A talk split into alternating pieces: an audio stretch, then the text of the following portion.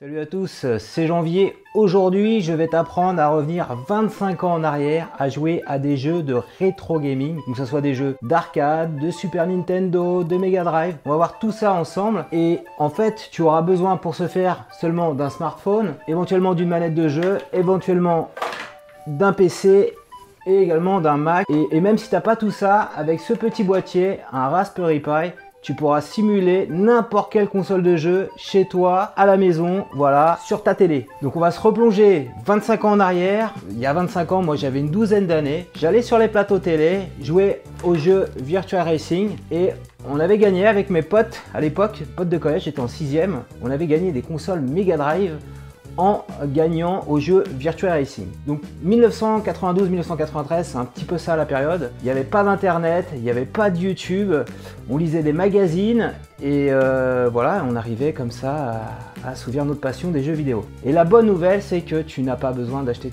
tout plein de matériel.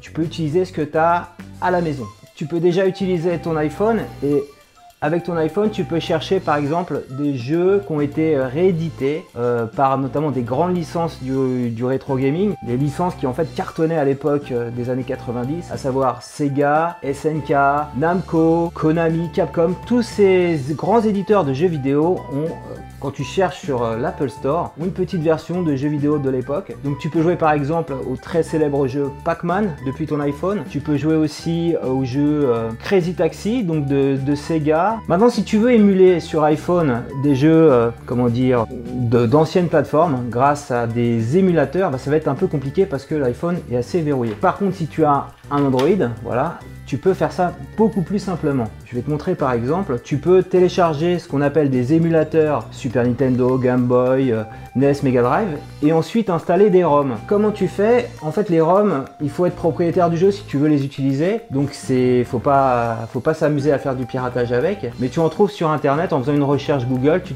tapes le nom d'un jeu et tu, tu trouves la ROM. Donc ici j'ai un petit émulateur, là on le voit à l'écran de Game Boy, j'ai mis le jeu Tetris, voilà ici mon jeu Tetris. Donc j'ai exactement l'émulation de la Game Boy, je peux appuyer sur Start, démarrer un jeu, Start, et voilà, et là, on se déplace, comme ça,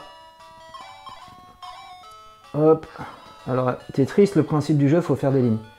Donc ce jeu est sorti, il me semble, en 1984 et a été édité sur Game Boy en 1987 si je m'abuse, c'était un des premiers jeux, le premier jeu Game Boy. Donc la, Game Boy, c'était la, console, moi j'étais euh, en CE1 de mémoire. Hein. Vraiment, j'étais en école primaire quand elle est sortie, mais j'étais jaloux de mes potes qui avaient euh, en CE1 cette superbe console.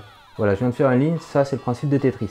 Donc ça c'est bien sympa, mais c'est un petit, quand même un petit peu galère ici, tu vois, de, manier un petit peu ces, touches là sur un, écran tactile. Donc ce que tu peux faire aussi, c'est bien sûr émuler des jeux vidéo sur un PC ou sur un Mac. Et donc tu as des très bons émulateurs pour ça. Et donc sur ces Mac là, Mac ou PC, tu peux en fait reprendre des vieilles manettes de jeu USB, tu vois, ça c'est une manette de jeu USB, et on va la brancher tout de suite sur mon Mac. Et on va jouer Mario. Donc là ici si je fais modifier les contrôles de jeu, haut, le bouton Start, voilà, bouton Select, là c'est quoi le bouton A, on va dire que c'est ça, le bouton B, et voilà quoi, on est bon, pour sauter c'est là, ok. C'est vraiment le premier Mario basique, donc on, on a passé pas mal de temps à jouer à ce jeu là entre potes, voilà, hop, c'était assez exceptionnel. Attention, si tu te fais toucher, je vais te montrer maintenant comment émuler un jeu sur PC. Donc grâce à l'émulateur MAM, voilà qui est ici. Et là j'ai les jeux disponibles, les ROM que j'ai installés. Donc on va jouer par exemple à Virtual Racing, le célèbre jeu de Télévisateur 2. Et on y va. Voilà. voilà on fait une petite partie de Virtual Racing. C'est où pour sortir C'est là. Et là j'ai mis en mode automatique pour le changement de vitesse. Tu vois comme c'était beau à l'époque. Bon là je suis en train de me gaufrer, hein, c'est pour la démo. Ok. Voilà, et donc je peux faire du rétro gaming comme ça. Très bon à jeu moi. Ce qu'on peut faire aussi, voilà, c'est émuler du coup une console d'arcade avec un Raspberry Pi. Donc voilà, c'est un petit boîtier, c'est le Raspberry Pi. Qu'est-ce qu'on a besoin avec ce petit boîtier Raspberry Pi? On a besoin d'une carte SD. Donc la carte SD va me permettre de mettre, en fait, je vais faire une, console de jeu, je vais mettre RetroPie dessus, je vais installer euh, voilà l'image RetroPie dessus. Si tout ça t'intéresse, je te recommande de voir le tuto de Just Geek, voilà, qui explique comment créer une console de jeu avec ça. Donc le, Raspberry Pi, ça vaut une quarantaine d'euros. Tu vas mettre les ROM en fait dans une clé USB, voilà. Ici c'est tes jeux et tu peux brancher une manette.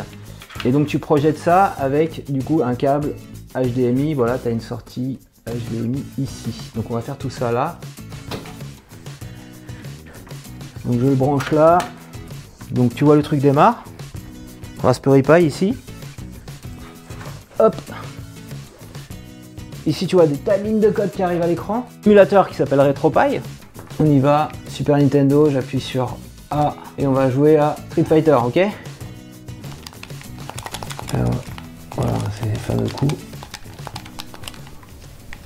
Donc voilà, la petite vidéo est maintenant terminée. Donc euh, tu sais tout du rétro gaming, comment faire avec n'importe quel matériel. N'hésite pas à me dire dans les commentaires à quel jeu tu as envie de jouer, de rejouer. Si cette vidéo t'a plu, je compte sur toi pour mettre un petit pouce levé. Et on avait fait un petit concours la dernière fois. Là, j'ai une liste de personnes, voilà, qui voulaient garder un cardboard. Donc on va faire le tirage au sort. Pas un cardboard comme ça, mais c'est un cardboard en carton, d'accord? Donc il y a 12 personnes qui ont indiqué dans les commentaires ce qu'ils voulaient faire avec. Voilà, j'ai les 12 noms ici. Et donc pour vous départager, on va demander à Siri de trouver un nombre aléatoire entre 1 et 12. Dis Siri, peux-tu choisir un nombre aléatoire entre 1 et 12 Nombre aléatoire entre 1 et 12 font 3.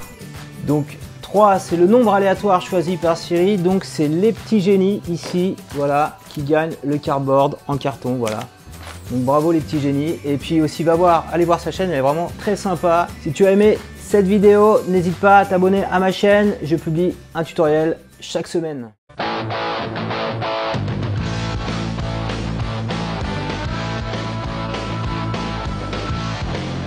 Et c'est la troisième et dernière manche de notre jeu avec le duel sur Virtua Racing. C'est Caroline pour l'équipe des Bleus qui va affronter Jean-Baptiste pour l'équipe des Rouges. On voit ça tout de suite. Ils appuient tous les deux sur Start, sur la pédale de droite.